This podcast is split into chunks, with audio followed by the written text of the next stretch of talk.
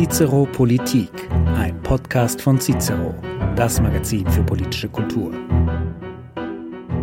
Jahrzehntelang galt in Deutschland das Motto, wir sind umgeben von Freunden. Unsere Sicherheit ist schon aufgrund der geografischen Lage der Bundesrepublik gewährleistet. Schön wär's.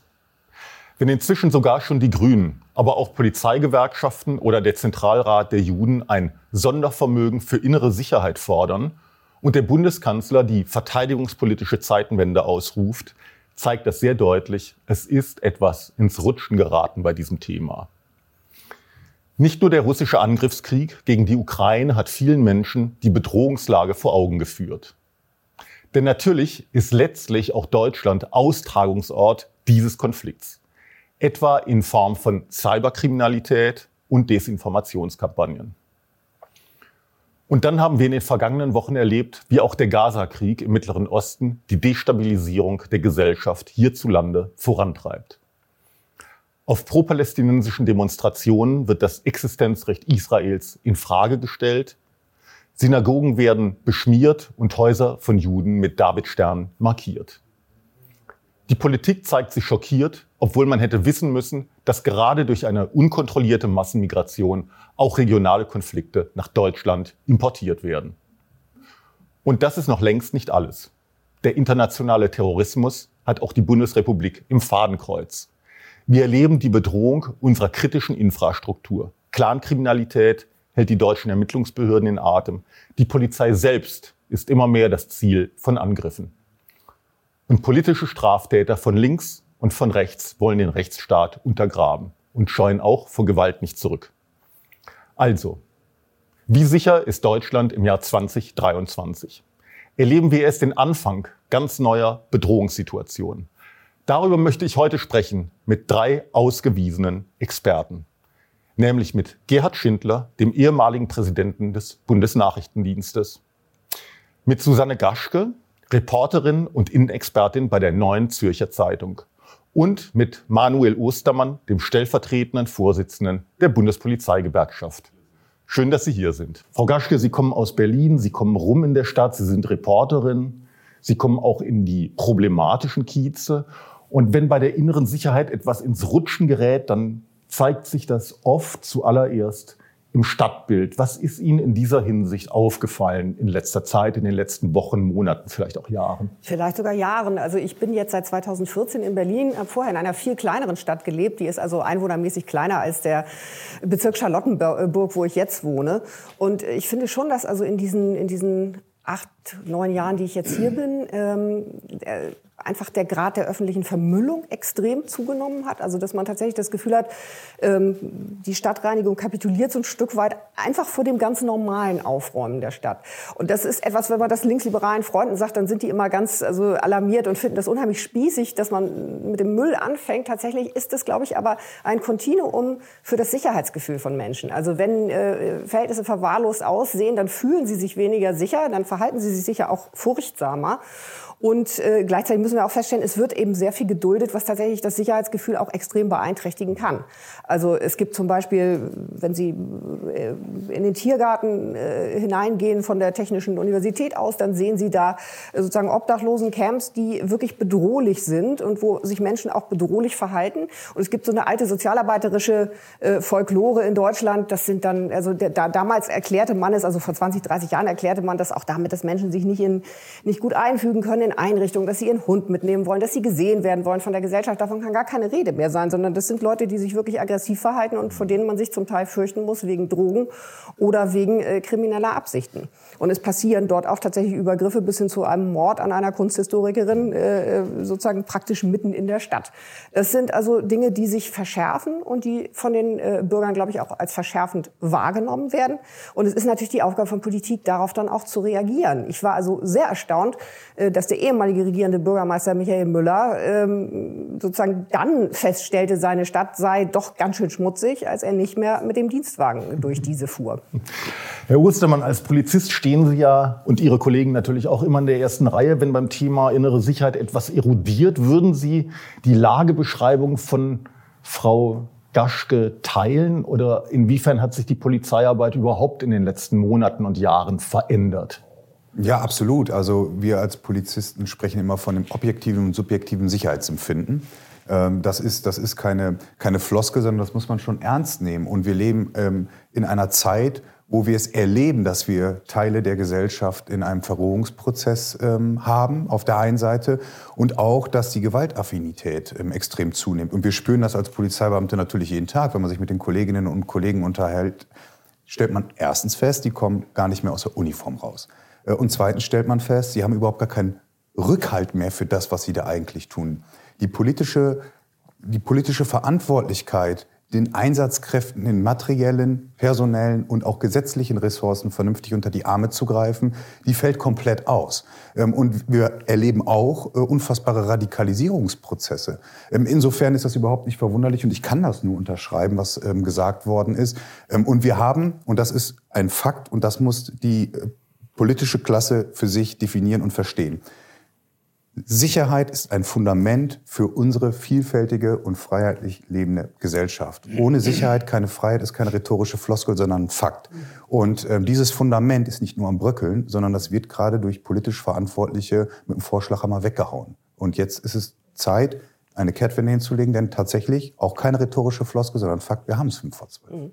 Und es ist tatsächlich so, das erzählen uns Ihre Kollegen. Also wir haben uns jetzt natürlich befasst mit der sozusagen anti-Israel, mit dem anti-israelischen Hass und den anti-israelischen Kundgebungen auf Berliner Straßen, dann sagen Ihre Kollegen aber ja, äh, es ist aber auch gefährlich, wenn mit zweierlei Maß gemessen wird, zum Beispiel bei den Klimaklebern, wo wir also sozusagen großes politisches Verständnis äh, zum Teil hatten in der Rhetorik und auch in der Justiz sozusagen nicht immer das Gefühl hatten, da wird alles ausgeschöpft. Und also mir haben Kollegen von Ihnen gesagt, wenn es so anfängt, also dass im Prinzip das Recht nicht mehr gilt an bestimmten Stellen, dann muss man sich auch nicht wundern, wenn die Hemmschwellen überall sinken. Also Fakt, das, das möchte ich und äh, muss ich auch ergänzen. Also völlig d'accord. Und wir reden auch davon, wenn wir gerade über die letzte Generation sprechen, A von rechtskräftig verurteilten Straftätern, B von radikalen Ideologen und C von Extremisten, die mit Klimaschutz eigentlich überhaupt nichts mehr zu tun haben, sondern die einen radikalen Umsturz wollen unserer kompletten gesellschaftlichen, äh, unseres kompletten gesellschaftlichen Zusammenlebens. Und da muss man hin. Radikalisierungsprozesse muss man frühzeitig erkennen und zerschlagen. Deswegen haben wir doch das Problem in Linksextremismus, Rechtsextremismus und Islamismus. Jahrzehntelanges Tabuisieren, Ignorieren und Weggucken. Und eins ist auch sicher, es gibt auch einen Extremismus im Namen des Klimas. Und deswegen völlig d'accord, Recht muss für alle gleichermaßen gelten. Wir leben in einer Rechtsstaat und alles andere ist inakzeptabel. Herr Schindler, Sie waren fünf Jahre lang Präsident des Bundesnachrichtendienstes, also des deutschen Auslandsgeheimdienstes, wobei, glaube ich, Auslandsgeheimdienst, das Wort Geheimdienst ist so ein bisschen verpönt. Ähm, gleichwohl, wie stellt sich aus Ihrer Sicht aktuell die Sicherheitslage in der Bundesrepublik dar, die Sicherheitsarchitektur. Von welcher Richtung droht die größte Gefahr? Ich nehme mal an, die Klimakleber sind es noch nicht. Das sind jetzt Fragen, da könnte ich jetzt zwei Stunden antworten. Wir ich haben 45 Minuten Zeit, ja, Sie müssen sich kürzer fassen. Ich würde gerne zwei, drei äh, Komplexe bilden. Das erste ist, welche, äh, wie finden wir das Sicherheitsbedürfnis hier in Deutschland? Und äh, da kann man ja einerseits sagen, die Politik, die macht ja jedes Jahr so eine schöne Veranstaltung, nämlich da wird die polizeiliche Kriminalstatistik präsentiert. Und da gehen die Zahlen ja ausnahmsweise mal insgesamt runter, nachdem sie aber wieder jahrelang hochgegangen sind. Da könnte man sagen, Mensch, super, die Zahlen gehen runter, Deutschland wird sicherer. Daran würde ich es jetzt ungern festmachen wollen, sondern das Thema ist ja viel zu komplex. Ich würde es gerne an drei Gruppen festmachen, nämlich einmal an der Gewaltkriminalität, die steigt. Äh, die Gewaltkriminalität steigt nicht nur in Berlin, wo sie abends Sorge haben müssen, wenn sie in die U-Bahn reingehen, dass sie da nochmal heil rauskommen, sondern die Gewaltkriminalität steigt in ganz Deutschland. Und während man früher eben Auseinandersetzungen gehabt hat, egal, zwischen Menschen und der Polizei oder zwischen Kriminellen untereinander, wo mit Faustschlägen gearbeitet ist, reicht das heute nicht. Heute muss Säure her, heute muss Brutalität her. Also das kann man im Polizeialltag feststellen. Die Gewalt in Deutschland nimmt einfach zu. Das Zweite ist, äh, jeder hat ja einen PC oder ein Smartphone. Die Cyberkriminalität steigt enorm. Wenn man die Zahlen ernst nehmen will, und die muss man ernst nehmen, dann hat jeder Zweite schon erlebt, dass sein Smartphone oder sein PC attackiert worden ist. Also jeder Zweite, das muss man sich mal vorstellen. Das Ding ist unsicher. Sie machen aber Bankgeschäfte damit, sie machen vertrauliche Informationen damit.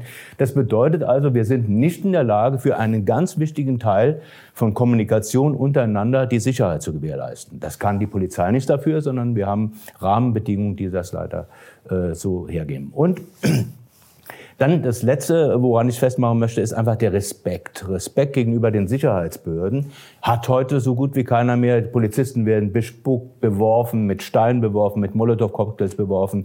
Egal, ob sie bei einer Demonstration agieren oder ob sie alleine auf Streife sind.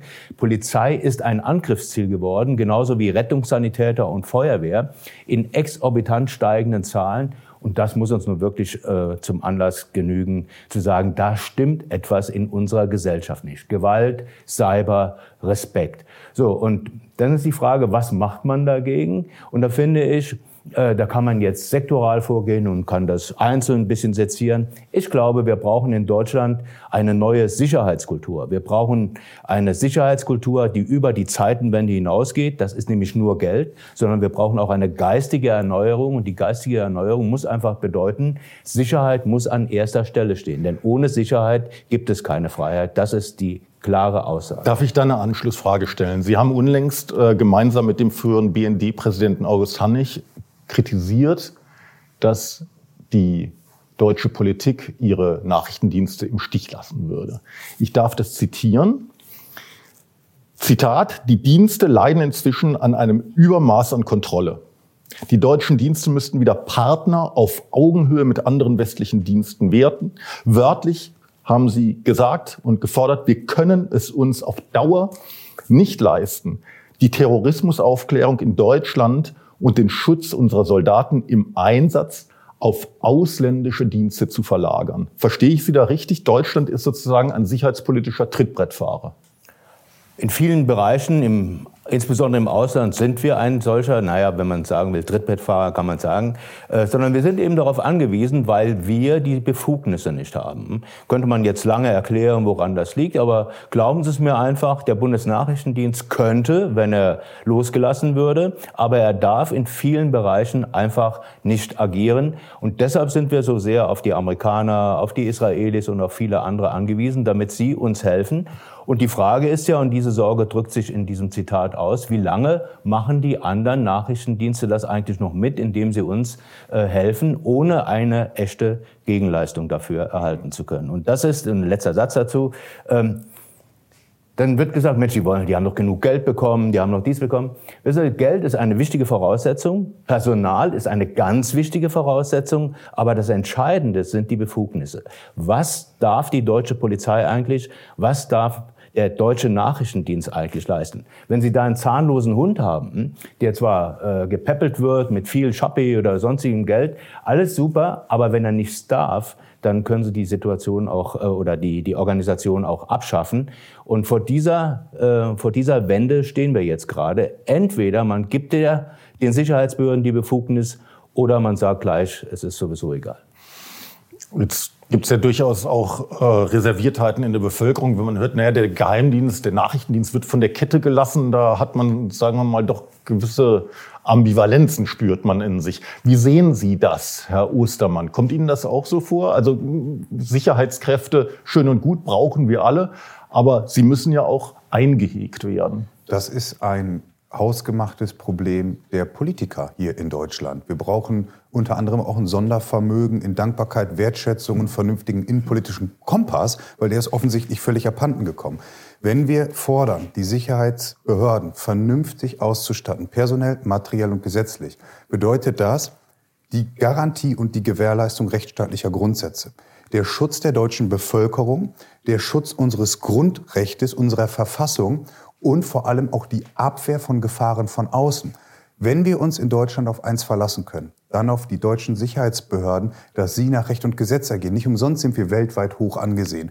Und wenn die Politik ihre Rhetorik des Misstrauens endlich mal in Vertrauen umwandelt und der deutschen Bevölkerung auch mal deutlich macht, welche historische Verantwortung auch Sicherheitsbehörden haben, damit wir in unserem friedvollen Land weiterleben können, und zwar friedlich, ähm, alles das muss jetzt endlich mal passieren. Und die Politik hat jeglichen Kompass verloren.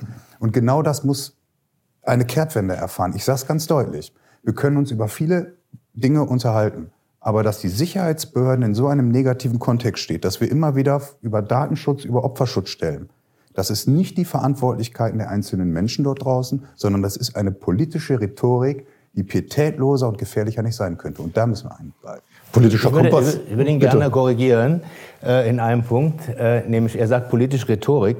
Das ist mehr als politische Rhetorik. Holen Sie nur mal die, die Initiative der jetzigen Regierung, äh, der Regierungskoalition, einen Polizeibeauftragten zu installieren. So. Das ist jetzt keine Rhetorik, sondern das ist hartes Gesetzgebungsverfahren, was jetzt auf uns zukommt. Und was soll dieser Polizeibeauftragte? Er soll eine Stelle sein für die Beschwerden der Bürgerinnen und Bürger und für die Beschwerden aus dem Innern der Apparate gegen die Polizisten. Also wirklich, da kann man sich doch nur noch an den Kopf fassen. Hat man zurzeit nichts anderes zu tun, als eine Stelle zu schaffen, um die Polizei zu drangsalieren, um die Polizei zu kujonieren? Äh, mir fällt da gar nichts anderes ein, als zu sagen, wie kommt man auf diese Idee? Offensichtlich brauchte man ein, eine neue Stelle für irgendeinen Abgeordneten, aber mit der Realität hat diese Stelle nichts zu tun, denn mir ist nicht bekannt, dass in Deutschland die Polizei besonders rechtswidrig arbeiten würde oder besonders äh, menschenverachtend arbeiten würde. Wir sind stolz darauf, dass wir eine Polizei haben, die so gesetzeskonform wie keine andere in Europa arbeitet. Und das Einzige, was der Regierung einfällt, ist einen Polizeibeauftragten zur Kontrolle zu schaffen. Das ist aber mehr wir als haben es, ja, Aber wir haben es ja offensichtlich mit einem latenten Misstrauen zu tun. Also wenn Sie Ihre Arbeit nicht machen können, weil Sie Befugnisse nicht bekommen, äh, ist das ja ein Ausdruck von Misstrauen. Wenn man äh, sozusagen versucht, äh, eine Art Beweislastumkehr für die Beamten einzuführen, äh, was die Innenministerin ja angekündigt hatte, äh, sozusagen damit man rechtsextreme Beamte offensichtlich leichter belangen kann, damit die also gar nicht erst ein Disziplinarverfahren bekommen, sondern erstmal sozusagen freigestellt werden und dann selber mühsam beweisen müssen, dass sie also nun nicht verfassungswidrig denken, dann ist das ja kein Zeichen von Vertrauen. Und das ist natürlich in diesen Zeiten wirklich fatal. Ähm, äh, und gleichzeitig sozusagen, also man, man kann es ja politisch-kulturell sich erklären. Also ich weiß nicht, wie gut es äh, sozusagen zu Zeiten der Großen Koalition war. Aber jetzt haben wir eine Regierung, da sind zwei Parteien drin, wo zumindest einige Menschen in ihrer Jugend sicher oft Bullenschweine gerufen haben. Und das ist vermutlich schwer zu überwinden. Also da bleibt sozusagen so dieses latente, dieser, dieser latente, vielleicht sogar Hass auf, auf, auf Sicherheitskräfte. Und das ist ein Problem. Und insofern finde ich die, die, die Formulierung ein Sondervermögen an, an Vertrauen äh, äh und, und, und, und Zutrauen und erstens bis zehnten sind diese Sicherheitskräfte äh, äh, gesetzestreu und verfassungstreu. Und wenn dann mal was schief geht, dann muss man es bearbeiten. Ja gut. Nicht? Aber das, da finde ich also auch, also sozusagen, was war Helmut Kohl mit der geistig-moralischen Wende? Aber in dieser Frage ist die absolut angezeigt, denn die Menschen im Land sozusagen leiden ja unter dem äh, verminderten äh, Sicherheitsgefühl. Also, und, und ich wette, dass also sozusagen zu dem extrem schlechten Abschneiden der Ampelkoalition in praktisch jeder Umfrage, äh, die hier gemacht wird in Deutschland, auch dieser Faktor, das wird alles unsicherer und das ist unübersichtlich und verstörend, dass der mit Sicherheit stark zu Buche steht. Das, also da wollte ich noch mal ganz kurz ähm, rein. Völlig richtig. Und wir müssen uns mal klar machen, wir reden hier von unserer Bundesinnenministerin, von unserer Verfassungsministerin. Der Rechtsausschuss im Deutschen Bundestag lehnt dieses Gesetz im Übrigen vollumfänglich ab. Das zeigt aber, wie ideologisch, orientierungslos und ahnungslos diese Bundesinnenministerin ist. Es gibt nirgendwo Zustimmung und vor allem das Ziel, Verfassungsfeinde aus dem Dienst zu werfen, da sind wir völlig d'accord, ist meilenweit entfernt. Und ich sage das mit Wissen und Wollen und in aller Deutlichkeit. Diese Bundesinnenministerin ist nicht nur die schlechteste, die wir hatten, sondern das ist auch eine, die schnellstmöglich aus dem Amt entfernt, ist, äh, entfernt werden muss. Weil was sie jetzt gerade tut, ist mit der Axt an das Fundament des Berufsbeamtentums zu gehen. Und das ist ein relativ einmaliger Vorgang. Und als letzten Satz dazu, auch daraus resultierend, weil das ein Ergebnis ist, was völlig klar ist, mit den Grünen in einer Koalition kann man nicht vernünftig sicherheitspolitische Maßnahmen vorziehen. Es funktioniert einfach nicht, ob im Bund oder im Land. Und hier Frau, ist der Beweis. Frau Gaschke, Sie waren ja selbst jahrzehntelang Mitglied der SPD, also in derselben Partei wie Bundesinnenministerin Nancy Faeser, sind vor zwei Jahren, glaube ich, ungefähr zweieinhalb Jahren ausgetreten, auch weil Sie äh, den, den Blick für, für den Realismus in Ihrer eigenen Partei vermisst haben. Jetzt ist tatsächlich nach dem ähm, russischen Überfall auf die Ukraine, wenige Tage danach ist äh, Bundeskanzler Olaf Scholz, bekanntermaßen ebenfalls Sozialdemokrat, vor den Bundestag getreten und hat eine verteidigungspolitische Zeitenwende ausgerufen. Hat Sie das ein Stück weit dann eben doch mit Ihrer alten SPD versöhnt? Hätten Sie ihm das zugetraut, so viel Realismus? Oder kam der einfach zu spät? Na, ich war an dem Tag sehr beeindruckt und, und überrascht auch tatsächlich und dachte, boah, da hat er sich jetzt, aber legt er sich jetzt wirklich ins Zeug. Die Frage ist halt immer äh, bei Olaf Scholz sozusagen, wie nachhaltig sind seine Worte? Also groß sind sie immer. Also die, die deutsche Staatsräson, die sozusagen die, das Existenzrecht Israels garantiert und dann geht es wochenlang auf deutschen Straßen weiter mit antisemitischen, äh, judenhassenden Veranstaltungen. Das ist natürlich schlecht. Und so ein bisschen ist es leider bei der Zeitenwende auch das Problem. Äh, jetzt sind, sind die aus vielen Gründen Gründen äh, sozusagen haushaltsmäßig wahnsinnig unter Druck.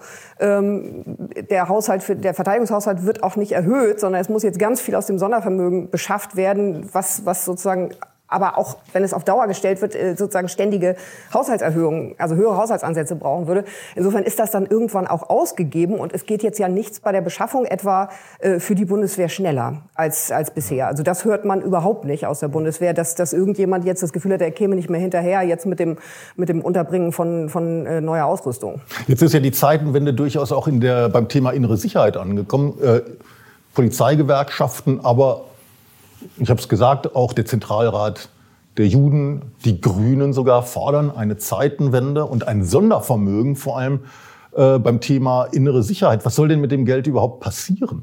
Also zunächst einmal muss man sich ehrlich machen. Wenn man von Zeitenwende spricht, sage ich Ihnen mal knallharte Fakten, was die Bundesregierung gerade mit der größten Sicherheitsbehörde Deutschlands tut, und zwar mit ihrer Bundespolizei. Mit äh, über 375 Millionen strukturellen Defizit werden die schlicht und ergreifend kaputt gespart. Gesetzliche Initiativen, die notwendig sind, bleiben komplett aus. Das sind rhetorische Floskeln, das kann ich nicht äh, anders betiteln. Und das ist für mich ein Treppenwitz, dass ausgerechnet die Grünen damit ankommen, weil es ausgerechnet die Grünen sind, die keine Gelegenheit auslassen, permanent gegen die Sicherheitsbehörden, insbesondere in gesetzlichen Befugnissen, ähm, zu schießen. Äh, insofern kann ich das nicht mehr ernst nehmen. Wir müssen uns eins deutlich machen. Man kann das mit der inneren Sicherheit machen, dass man die Behörden schlecht ausstattet und strukturell kaputt spart. Aber dann ist sie weg, die innere Sicherheit. Und ich möchte nicht in einem Land leben, wo das gegeben ist. Und den Ernst der Lage, und das ist einfach mal ein Fakt, wir sind kurz davor. Ähm, und wir müssen jetzt tatsächlich eine Kehrtwende haben, da braucht es kein Sondervermögen in erster Linie, sondern da braucht es pragmatische Lösungen. Und wenn das wenn beispielsweise die Bundespolizei eine Haushaltsaufstellung macht, dann sind das keine Wünsch dir was Aufstellungen, sondern es sind das faktenbasierte Tatsachen, die umgesetzt werden müssen. Dann erwarte ich vom Haushaltsgesetzgeber, dass er das tut. Wir können 60 Milliarden Euro verschwenden in die Verfassungswidrigkeit, aber nicht 374 Millionen Euro für die größte Sicherheitsbehörde der Bundesrepublik Deutschland ausgeben. Das ist schäbig. Also die 60 Milliarden, die müssen ja jetzt eh eingespart werden werden. Demnächst nach dem uns allen bekannten Urteil des Bundesverfassungsgerichts von voriger Woche wegen des Nachtragshaushalts 2022. Das Bundesinnenministerium hätte eh schon mit weniger Budget auskommen müssen im Jahr 2024. Jetzt wird es aller Voraussicht nach ja noch weniger. Das Geld fällt nicht vom Himmel, irgendwo muss es eingespart werden. Welche Auswirkungen wird das auf die deutsche Sicherheitsarchitektur haben, werden die Sicherheitsbehörden mit weniger Geld auskommen müssen? Und was hätte das dann wiederum für ganz praktische Konsequenzen? Also ich befürchte, die Sicherheitsbehörden werden mit weniger Geld auskommen müssen, weil ich mir gar nicht vorstellen kann, wie dieses Geld im Bundeshaushalt sonst generiert werden kann, außer durch rigide Sparmaßnahmen. Und die Politik wird sich dann den leichteren Weg suchen und wird, das ist meine Prognose für die für diese Woche äh, nicht äh, an einzelnen Stellen sparen, sondern da wird mit globalen Minderausgaben gearbeitet. Dann sagt man, okay, eigentlich haben sie Geld genug, aber jetzt müssen noch zusätzlich 80 Millionen einsparen. Und das kriegen die schon irgendwie hin und dann äh, zieht sich das bis in den Oktober, November, wo das Geld dann alle ist. Und äh, dann gibt's wieder ein Hauen und Stechen, wo es hergenommen wird. Also ich befürchte, das wird ein, ein einziges Gewurstel ohne Struktur, ohne Zielvorstellung, ohne klare Ansage. Und ähm, wir haben wir haben im Grunde genommen eine Situation in Deutschland, wo wir einerseits finanzpolitisch natürlich schwierige Zeiten haben, aber auf der anderen Seite die Politik nicht in der Lage ist, Prioritäten zu setzen. Und ich möchte es nochmal deutlich machen. Sicherheit muss die Priorität Nummer eins sein. Jetzt kann man sagen, dieser alte Sicherheitsheini.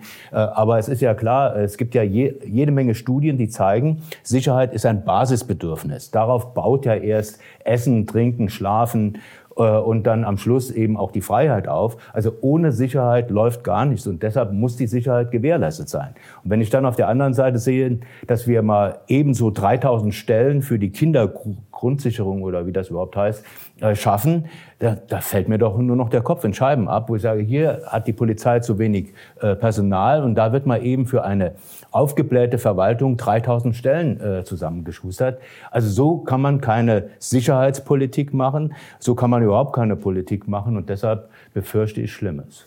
Frau Gaschke, ich würde gerne noch mal auf etwas zu sprechen kommen, was mehr oder weniger direkt vor unserer Haustür passiert. Nach den Hamas-Terrorattacken auf Israel und dem Krieg in Gaza erleben wir jetzt auch in Deutschland eine neue und, äh, glaube ich, so nicht bisher gekannte Welle an Antisemitismus. Auf Pro-Palästina-Demonstrationen wird die Auslöschung des Staates Israel gefordert. Jüdische Mitbürger werden bedroht und fühlen sich auch laut eigener Aussage äh, nicht mehr sicher in der Bundesrepublik. Dabei hat Olaf Scholz unlängst das wiederholt, was vor ihm Angela Merkel schon einmal postuliert hatte, nämlich dass die Sicherheit Israels deutsche Staatsräson sei. Sind das nur hohle Worte angesichts der Bilder aus deutschen Städten? Ja, ich fürchte schon, weil also die, die, der, der Satz ist ja richtig und es ist ja erstmal gut, dass der Bundeskanzler den sagt. Also da bin ich ganz mit einverstanden. Aber dann kommt eben die Liebe, Mühe, Arbeit ganz konkret vor Ort bei jeder einzelnen Demonstration und das ist ja dann auch immer eine Gemengelage aus, aus äh, so man muss den Veranstalter identifizieren, die Polizei muss überlegen, wie, wie, wie, wie groß, wie intensiv sieht sie die Gefährdungslage und im Zweifelsfall, wenn ich es richtig weiß, wenn man es verbieten will, muss man sich natürlich auch mit der Justiz auseinandersetzen. Oder können Sie das im, im, im Polizeirecht direkt? Ja, die Versammlungsbehörde. Die Versammlungsbehörde macht es hier, genau. Ähm, also das, die Entscheidung muss man aber auch treffen. Nun sind sehr viele äh, oder eine Reihe von Veranstaltungen hier zum Beispiel untersagt worden, aber sehr viel mehr haben stattgefunden tatsächlich. Ähm, dann äh, marschieren da Menschen durch Essen, die sozusagen das, äh, die Einrichtung eines Kalifats auf deutschem Boden fordern. Äh, ich meine, das ist ja nun also sicher hardcore verfassungswidrig, also sozusagen die Demokratie abzuschaffen und einen Gottesstaat ausrufen zu wollen. Da muss man man sich, glaube ich, nicht lange fragen. Trotzdem fand ich da die Erklärung, ohne Ihnen zu nahe treten zu wollen, auch von manchen Polizeisprechern etwas wachsweich. Also ich fürchte, es ist auch unter dem Druck äh, der jetzigen Politik sozusagen eine gut gelernte Formel, dass natürlich das, die Versammlungsfreiheit ein hohes Gut ist. Dieser Meinung ist ja auch jeder. Das stimmt ja auch. Aber wir wissen andererseits natürlich bei weniger beliebten Demonstrationen, dass man auch robuster vorgehen kann. Wenn ich also zum Beispiel an manche Corona-Demo mich erinnere, da waren sicher unerfreuliche Leute dabei mit merkwürdigen Ansichten, aber die konnte man ganz gut unter Druck setzen und da waren die Wasserwerfer auch zum Teil nicht weit. Äh, sozusagen als älterer Mensch erinnere ich mich zum Beispiel auch noch an die Brockdorf-Demonstrationen. Das muss man nicht gut finden, aber da konnte man durchaus mit tieffliegenden Hubschraubern äh, auch mal dafür sorgen, dass da nichts eskalierte. Also ich, ich gebe nicht der Polizei die Schuld, aber ich glaube, man kann etwas robuster auftreten und dafür braucht man eben wirklich die Rückendeckung der Politik. Und auch der regierende Bürgermeister in Berlin sagt ja, jetzt hat die Polizei in Berlin anders als vorher bei einer rot-grün-roten Regierung die volle Rückendeckung und das Vertrauen. Und die Kollegen in Berlin sagen dann auch sehr schön, aber andererseits, wenn Sie dann zum Beispiel darum bitten, dass man hier Weihnachten das Silvesterböllern, äh, Silvester, das Silvesterböllern verbietet, äh, weil das die Lage unglaublich verunklart für Sie und Sie eben beschossen werden aus diesen feiernden Mengen heraus, dann aber ganz aggressiv mit Feuerwerkskörpern, das passiert dann wieder nicht. Und dann frage ich mich eben, äh, was außer Worten bedeutet denn diese Solidarität? Herr Ostermann, wie sehen Sie das denn? Sie sind Polizist. Haben Sie die Rückendeckung dafür, um da auch robuster durchzugreifen. Was, wie, wie, mit welchen Eindruck haben Sie von diesen, von diesen Pro-Palästina-Demonstrationen? Welche Gefahr geht davon aus? Was, was manifestiert sich darin eigentlich? Also zunächst einmal ist das ein Bild der Schande. Allerdings äh, muss man ganz deutlich sagen, auch wenig verwunderlich weil das eine Struktur ist, die über Jahrzehnte gewachsen ist. Ja. Und dazu gehört auch, wenn man Antisemiten ins Land lässt, hat man auch Antisemitismus im Land. Das ist eine völlig logische Konsequenz daraus. So ehrlich müssen wir uns machen.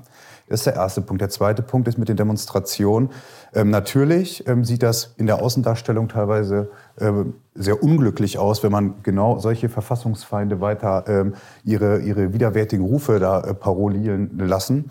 Aber die Polizei, und das muss man auch sagen, hat nicht den gesetzlichen Auftrag, positive Bilder zu projizieren, sondern die Polizei hat den Auftrag, ihre gesetzliche Befugnis durch und umzusetzen ähm, und grundgesetzliche zugesicherte Rechte zu schützen. In diesem speziellen Fall mit Essen als Beispiel geht es um das Polizeitaktische. Und die Polizei hat ein großes Interesse daran, die Strafverfol den Strafverfolgungsanspruch des Staates geltend zu machen und auf der anderen Seite auch die sicherheitsspezifische Lage nicht ausufern zu lassen. Deswegen macht nicht alles mit Blick auf die Lage Sinn, was die Polizei macht, aus polizeitaktischem Konzept, hat das aber alles Hand und Fuß. Jetzt müssen wir aber nach vorne blicken und wir müssen vor allem sagen, Wie können wir denn garantieren, dass Verfassungsfeinde nicht mit irgendwelchen Transparenten, weil die sind ja auch nicht blöd, das müssen wir aber nicht meinen, ähm, da ihr Recht auf Versammlung ähm, wahrnehmen? Wir sagen ganz deutlich, es muss in Sprache kommuniziert werden, die verständlich ist. Deutsch und Englisch als Auflage für die Versammlung. Um Ende aus. Und wenn das nicht stattfindet, wird diese Versammlung nicht stattfinden. Und eins ist auch mal ganz deutlich. Wenn die Politik es ernst meint, dann müssen wir natürlich auch alle Behörden und alle Rechtswege vernünftig ausstatten. Strafe auf dem Fuße folgen, Aberkennung, ähm, Regelungen finden, verfassungsmäßige, dass auch bei Doppelpass der Aberkennung der deutschen Staatsangehörigkeit stattfindet, schnelle Abschiebungsverfahren, alles das gehört dazu. Nochmal, ein über Jahrzehnte gewachsenes strukturelles Problem mit Antisemitismus, was jetzt sehr deutlich wird, löst man nicht weniger, binnen weniger Tage auf, aber wir müssen jetzt konsequent sein. Und die gesetzliche Grundlage dafür liegt die Politik. Und ich sage es ganz deutlich, mit Rückhalt und robusten, taktischen, klugen Vorgehen werden wir dieser Lage auch her. Und aus Sicht der Polizei kann ich sagen, ich bin dankbar, dass wir so eine Polizei haben. Im Übrigen auch andere Sicherheitsbehörden, weil sonst wäre es hier echt Zappenbooster. Mich würde jetzt mal die Meinung des Ex-BND-Chefs interessieren ja. zu dem Thema. Also nicht nur, was die Demonstrationen angeht, die Pro-Hamas-Demonstrationen oder pro-palästinensischen Demonstrationen in Deutschland, sondern die Hamas insgesamt und der Krieg in Gaza. Welche konkreten Gefahren gehen denn von der Hamas nicht nur für Israel und im Übrigen auch für die palästinensische Bevölkerung aus, das muss man ja auch, das muss man ja auch mal erwähnen, sondern für uns hier im sogenannten Westen. Wir haben lange, Gott sei Dank, keine Terrorattacken mehr erlebt. Wie sehen Sie die Lage? Wie, wie brüchig ist dieser Frieden, wenn man das überhaupt Frieden nennen kann? Ja. Ich, äh, ich komme gleich darauf zurück. Ich würde ja. gerne noch mal eine Ergänzung machen. Ähm, weil Sie haben es, ohne dass ich Sie kritisieren will, äh, selbst so gefragt, so nach dem Motto, was hat die Polizei denn da bei den Demonstrationen und wie hätte sie denn besser oder verhältnismäßiger und, und, und. Natürlich, diese Frage darf man stellen und diese Frage muss man auch klären, das ist ja Logo. So, aber eins wird dabei auch deutlich, die Polizei kann nur die Symptome bekämpfen. Die Sicherheitsbehörden können nur die Symptome bekämpfen. Das ist ein gesamtgesellschaftliches Problem, was wir dort haben. Und das löst man nicht, indem man verhältnismäßig klug die Demonstration auflöst. Und damit hat man zwar jetzt die Demonstration bereinigt, aber das Problem haben sie nicht gelöst. Nämlich den Antisemitismus, den wir uns reingeholt haben. Und wenn Sie sich erinnern, 2015, 2016, als wir über 200.000, über 200.000, das ist mehr als die Gesamtstärke der Bundeswehr, um mal eine Vorstellung zu haben. Über 200.000 Jugendliche, junge Männer muslimischen Glaubens unbegleitet nach Deutschland geholt haben. Das ist ein gewaltiges Potenzial für Frust, ein gewaltiges Potenzial für Radikalisierung, ein gewaltiges Potenzial für Rekrutierung. Und das sehen wir jetzt auf unseren Straßen. Äh, Im Übrigen sind ja nicht nur die 200.000, sondern ist ja Jahr für Jahr sind ja weitere äh, mehr gekommen im Grunde genommen pro Jahr eine, eine Großstadt nach Deutschland. 250.000. Genau, und das muss man sich mal vergegenwärtigen. Und das jetzt bei der Polizei abzuladen, finde ich nicht in Ordnung. Das ist ein gesamtgesellschaftliches Problem und da müssen alle ran. Als allererstes muss die Politik ran, muss man sagen, wie stellt sie sich überhaupt eine Lösung vor? Hm? Und nur auf die Polizei zu schimpfen und sagen, die haben aber mal wieder, also, das ist äh, äh eine schoflige Art und Weise. So. Und jetzt Hamas. Hamas. Also bei der Hamas ähm, ist ganz klar. Erstmal finde ich, äh, wir sollten uns bei dem Konflikt, der dort unten stattfindet, als Deutsche zurückhalten. Hm? Äh, mein Eindruck, wie ich äh, noch BND-Präsident war, war, dass die Israelis ganz anders ticken wie wir äh, zu Recht, weil die jeden Tag froh sind, dass sie überleben. Äh, wir denken ja immer, wir Deutschen, wir müssten da gleich irgend so eine Zukunftsperspektive und dann muss das die nächsten 10, 20 Jahre funktionieren oder so. Bei den Israelis ist es anders, das ist eine Wagenburg-Mentalität, weil sie um ihr Existenzrecht fürchten, ihr Existenzrecht äh, verteidigen wollen mit der Waffe in der Hand. Und deshalb ist für die jeder Tag, der äh, überlebt wird, ein guter Tag. So, und die Hamas ist jemand, der das genau das Gegenteil will, der, der unten die Israelis ausrotten will, nicht nur verbal, sondern wir haben ja gesehen, dass sie es auch tatsächlich machen. Insofern ist die Hamas eine der brutalsten Terrororganisationen, die wir zurzeit auf dieser Welt haben. Und dass sie bekämpft werden muss, ist, ist ohne Frage. Und äh, die Frage ist eher, wie sollen wir Deutsche uns da einbringen? Und da finde ich, und ich schließe dann den Kreis, wir müssen die Israelis unterstützen, das ist unsere verdammte Aufgabe. Wir müssen sie unterstützen vorbehaltlos und nicht mit Besserwisserei, ihr müsstet aber, ihr solltet aber oder dies oder jenes, sondern unsere historische Aufgabe ist es, durch unsere unzählige Geschichte die Israelis vorbehaltlos zu unterstützen. Wenn wir dann aber nach Deutschland schauen, dann stellen wir fest, man schlägt den Verfassungsschutzbericht auf und, und liest dann, ah, die Hamas ist eine Terrororganisation, Anhänger in Deutschland 450. Da fällt mir nichts mehr ein. 450 Anhänger einer Terrororganisation, die das Existenzrecht Israels bestreitet, die dort unten Tausende von Menschen umbringt. Und wir haben hier erkannte 450 Anhänger. Und da frage ich mich, was machen die hier eigentlich? Hm? Also wir reden ja immer so viel, also wer sich hier falsch benimmt und wer, wer Strafrecht spricht und so, den werden wir aber sofort auswerfen. Nix. 450 Anhänger der brutalsten Terrororganisation, die wir zurzeit haben.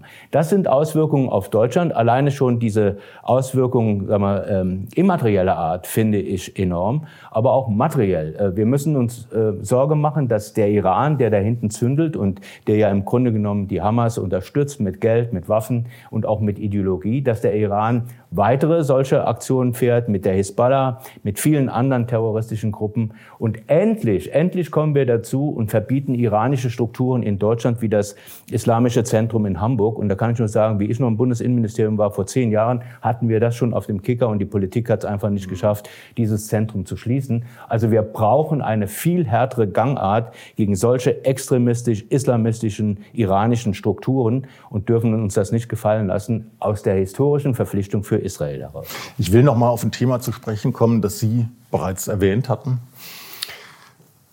Die Migration. Ich darf, ich darf Ihnen äh, ein Zitat äh, vorlesen. Die Bundesregierung ist der Überzeugung, dass wir den Herausforderungen unserer Zeit durch eine Politik der integrierten Sicherheit begegnen können. Das steht so in der neu aufgesetzten nationalen Sicherheitsstrategie. Weiterzulesen ist dort, ich zitiere, unsere Gesellschaft und Volkswirtschaft müssen resilient sein, um sich entfalten und behaupten zu können. Widerstandsfähig, anpassungsfähig und im Inneren gefestigt. Ich glaube, da kann sich jeder darauf einigen. Die Frage ist natürlich, ob das mit der Realität übereinstimmt. Denn gleichzeitig ist zu erleben, dass wir nicht mal unter Kontrolle haben, wer überhaupt in die Bundesrepublik kommt. Und was mich interessieren würde, ist, wie ist denn die Stimmung unter ihren Kollegen angesichts der Migrationswellen, die die Politik nicht kanalisieren kann, nicht kontrollieren kann oder, oder möchte oder, äh, oder behauptet, ihr seien rechtlich die Hände gebunden. Aber es passiert ja trotzdem. Und die Polizei steht auch da wieder in der ersten Reihe. Wie nehmen Sie das aus den Kollegenkreisen wahr? Also die Kolleginnen und Kollegen sind äh, in vielen Bereichen sehr frustriert. Wir haben seit zwei Jahren der Bundesinnenministerin sehr glaubhaft dargelegt mit einem sogenannten Strategie- und Migrationsanalysepapier, was es bringen würde, Grenzkontrollen einzuführen. Jetzt kennen wir alle die Zögerungshaltung und vor allem die völlig fachlich falsche Einordnung der Bundesinnenministerin, bis sie dann endlich mal eingesehen hat, dass Grenzkontrollen vollzogen werden können. Jetzt nenne ich Ihnen ein Beispiel, nackte Zahlen. Vier Wochen Grenzkontrollen an alle vier Grenzstellen haben wir festgestellt ähm, insgesamt 650 Haftbefehle. Wir haben über 250 Schleuser festgestellt und noch viel äh, bemerkenswerter, wir haben über 4000 Menschen zurückgewiesen, die kein Recht hatten, in Deutschland einreisen zu dürfen. Das heißt also, die Bundespolizei ist hervorragend aufgestellt und die Ministerin lag fundamental falsch. Nichts könnte peinlicher sein. Aber die Kolleginnen und Kollegen sind mit voller Leidenschaft und Herzblut vor Ort, weil sie einen Satz rauf und runter hören. Endlich dürfen wir mal was für unser Land machen. Und die ganze fachpolitische Einschätzung von irgendwelchen anderen Mitbewerbern über irgendwelchen ahnungslosen Parlamentariern bis hin zu irgendwelchen ahnungslosen Beratern im BMI lagen alle fachfundiert falsch. Wer richtig lag, war der Präsident des Bundespolizeipräsidiums, der es von Anfang an gesagt hat, liebe Freunde, lasst die Bundespolizei machen. Herr Roman. So ist das. Und wir haben es auch gesagt. Und jetzt haben wir das Paradebeispiel dafür. Was ich damit unterm Strich sagen möchte. Ich habe ja ein großes Verständnis dafür, dass gerade die Migrationspolitik ein globales Thema ist und ein sehr weit gefächertes Thema ist. Aber mit dem innenpolitischen Kontext muss die Politik sich mal wahrhaftige Berater zur Seite holen. Und eins verspreche ich Ihnen, das machen wir sogar noch umsonst. Sie brauchen keine Millionengehälter ausgeben. Und jetzt zeigt sich, dass wir recht haben. Insofern atmen wir gerade auf, feiern tatsächlich auch den Erfolg, den sicherheitspolitischen Erfolg und die Kolleginnen und Kollegen können endlich das machen, wofür sie ihren Eid geschworen haben, und zwar für die Sicherheit der Bundesrepublik Deutschland sich einzusetzen. Insofern ist die Stimmung gerade ganz gut. Frau Gaschke, Sie sind ja von Beruf her politische Beobachterin. Sie waren sogar selbst Politikerin, nämlich Oberbürgermeisterin von Kiel. Ich habe es bereits gesagt, Sie waren lange Jahre Mitglied der SPD.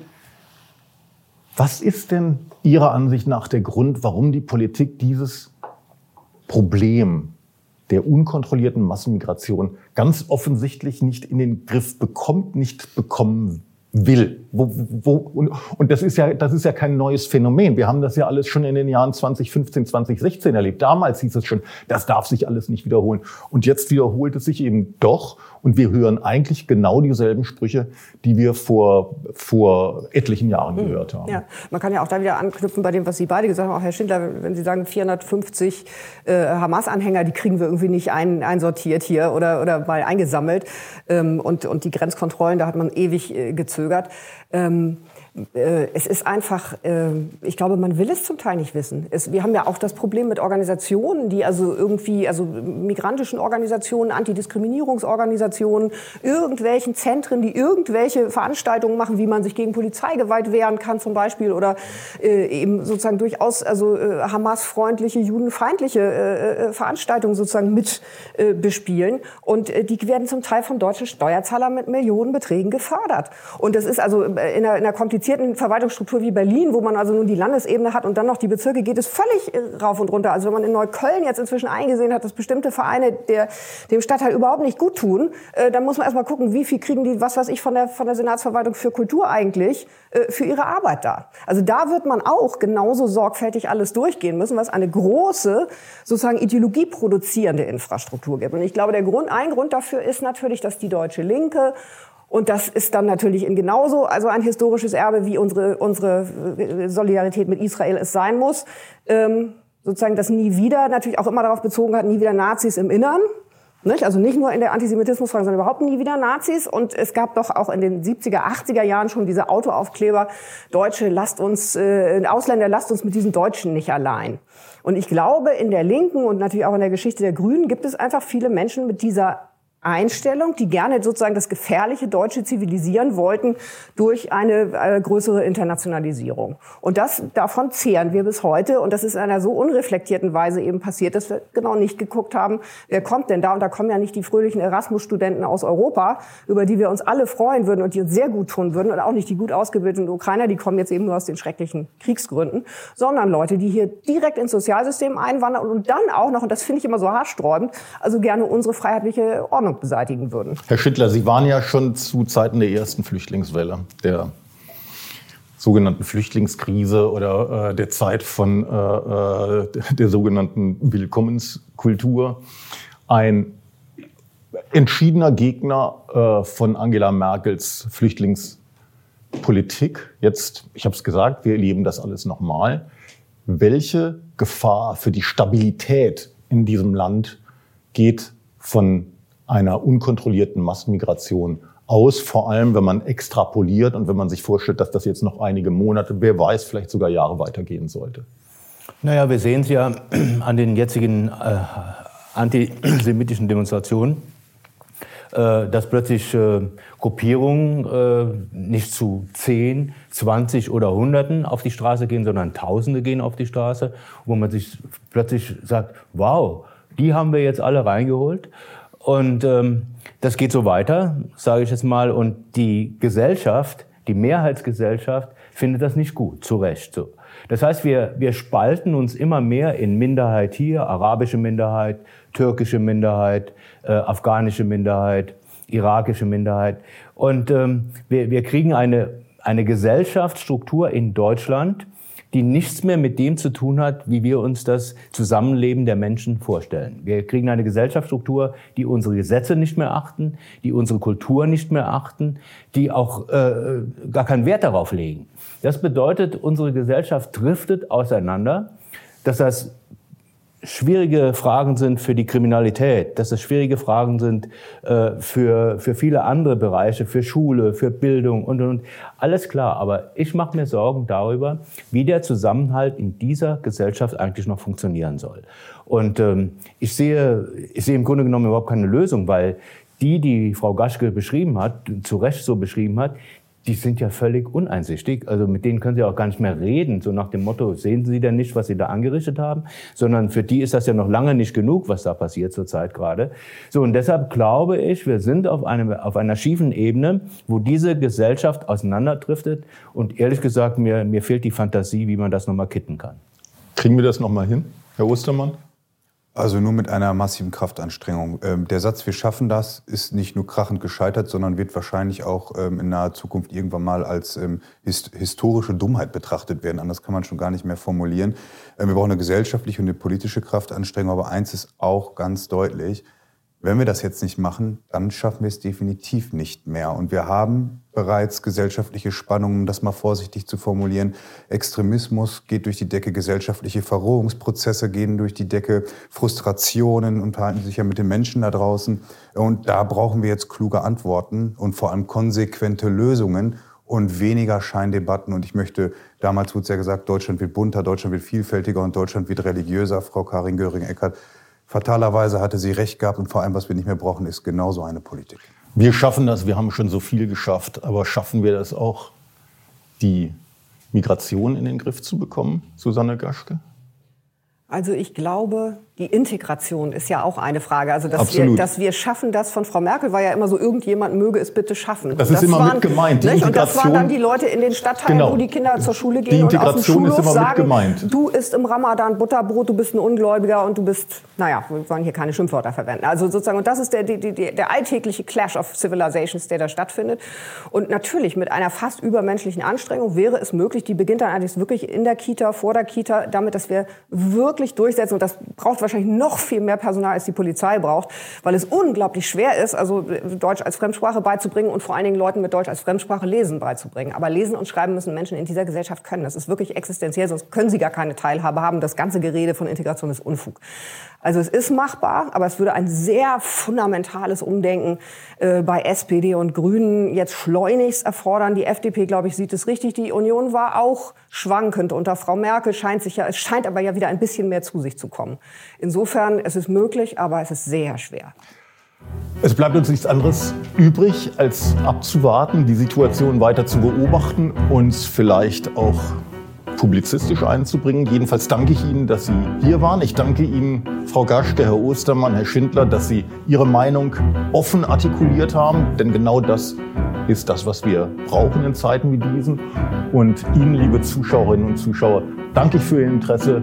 Wir sehen uns wieder im Cicero Hard Talk an dieser Stelle. Bis bald. Cicero Politik, ein Podcast von Cicero, das Magazin für politische Kultur.